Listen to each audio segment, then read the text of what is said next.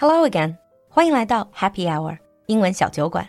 关注公众号“露露的英文小酒馆”，加入我们的酒馆社群，邂逅更精彩、更广阔的世界。Hello again, and welcome back to Happy Hour. Today is our old segment, Global Village. And in the studio today, we have a new friend, a new guest speaker.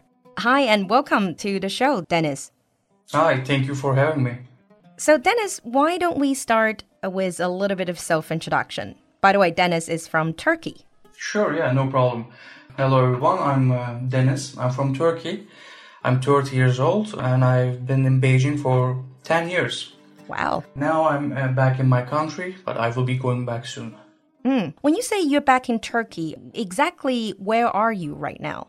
I'm in Istanbul, my hometown. Ah, I was uh, born and raised here. okay. That's um, very good. Actually, love to talk about Istanbul with you. Sure, yeah. Mm. So, because you're born and raised in Istanbul, fascinating city, I've been there once. I was wondering, how would you describe Istanbul? It's really a beautiful city. Like, first of all, it's a metropolitan, it's quite huge 20 million people almost. Uh, but the unique thing about Istanbul is it's located on two different continents Europe and Asia. In between, there's a sea called the Marmara Sea. It's called, uh, this area, the sea area is called the Bosphorus. This strait that, that goes through the city is actually quite famous. So it's quite a beautiful city. You can see the sea from almost everywhere. We grew up learning geography and then hearing all these words, 马尔马拉海,还有波斯普鲁斯海峡. And, you know, since a very young age, you started dreaming about these beautiful places in the world. And that is, Istanbul is very unique because it's a city over two different continents, right? Mm -hmm, Definitely, yeah. Mm. Very unique in that in that sense. And how does this unique feature actually influence people's lifestyle and mentality, would you say? Mm, That's a good question. So I think it's not only about two different continents; it's three different continents. Because before Turkey, there was the Ottoman Empire, and the Ottoman Empire had lands in three different continents. And they, at the time, Istanbul was their capital. So it was the center for all their culture, science, art, whatever. And they would bring all sorts of different traditions, uh, customs, art, foods, whatever, uh, from all over their empire to Istanbul.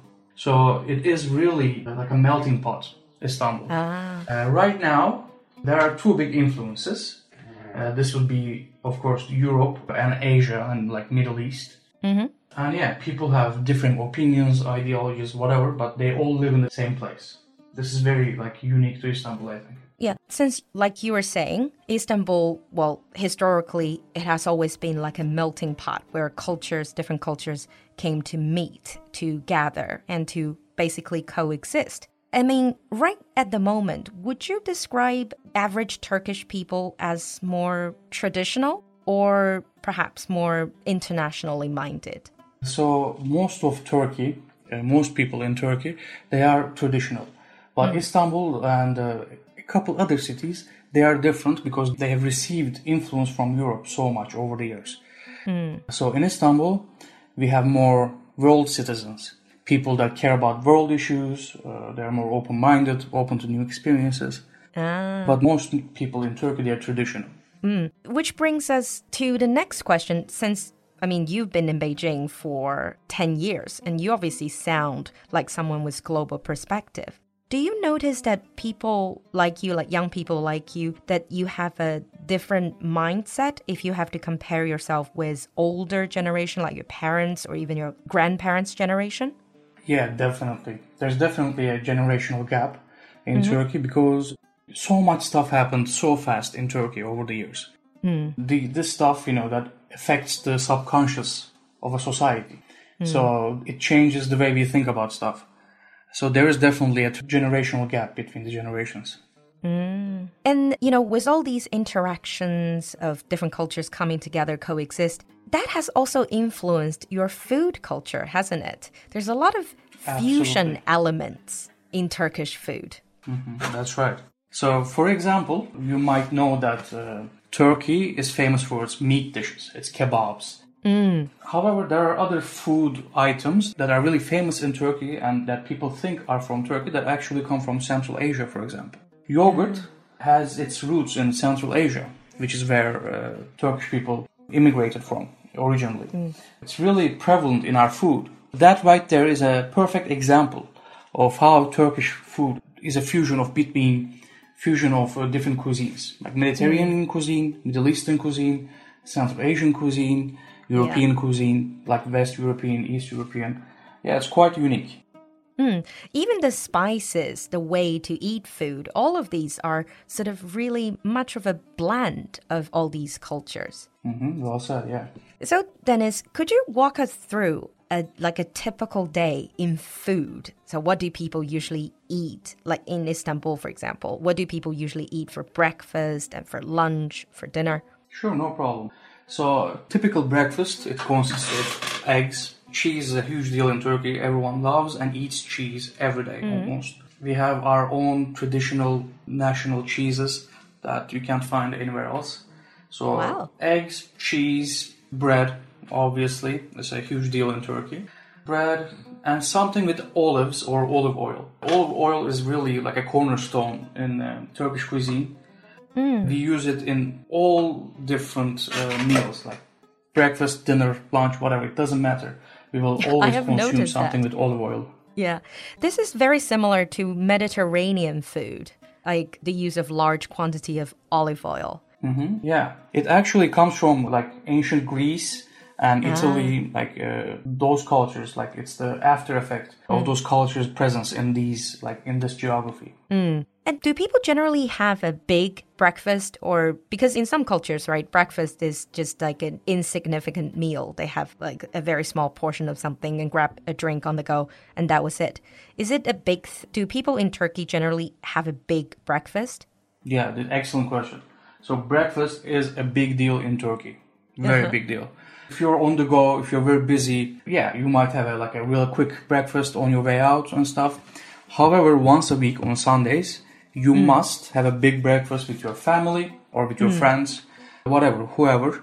You must have a big breakfast. It lasts a couple hours. You can think of it like a brunch, like an extended breakfast or brunch, uh where this beautiful table will be set up, mm-hmm. which will have many different varieties of fruits, whatever. And yeah, people will just sit and eat and talk and whatever.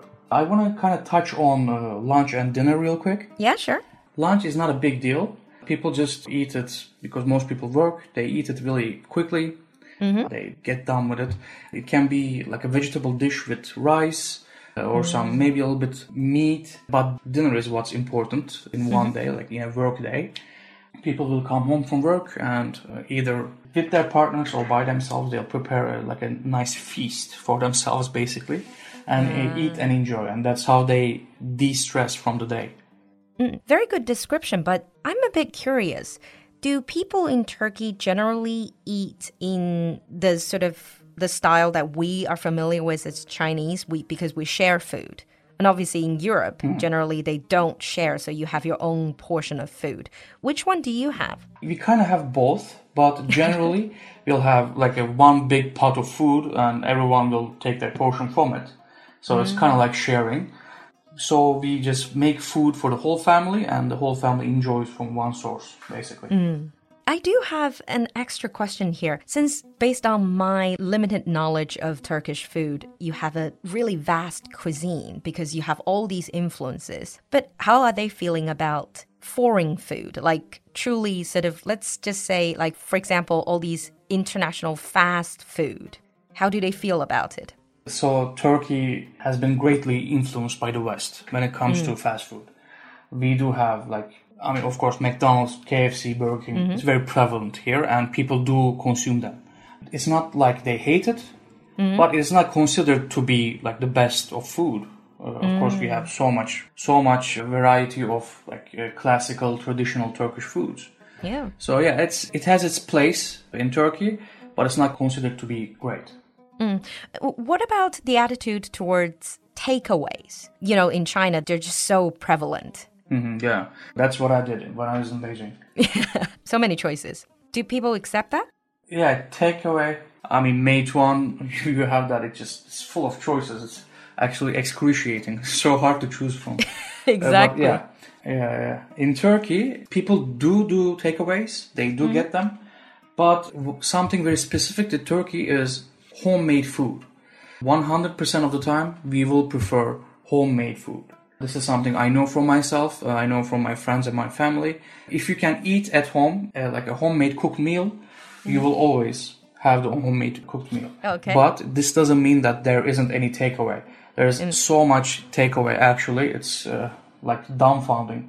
Mm. So many choices and they're all good. So we, we touched on fast food. Mm-hmm. Turkey has its own fast food, uh, which, which, is, is? kebab uh, like kebab or you know you have tuarchi karo in China.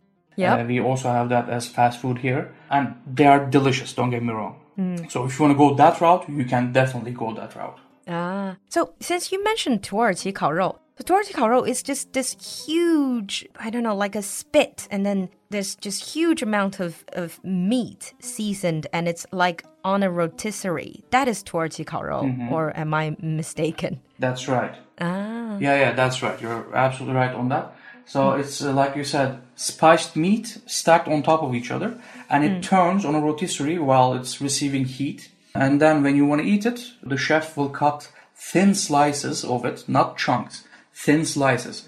Mm. They actually do call it um, yaprak döner, which means leaf tuarchikaro, like it's thin as a leaf. Uh, yeah and then it will be served on 一张肉，一片肉。Yeah, exactly, exactly. 嗯，今天的节目你喜欢吗？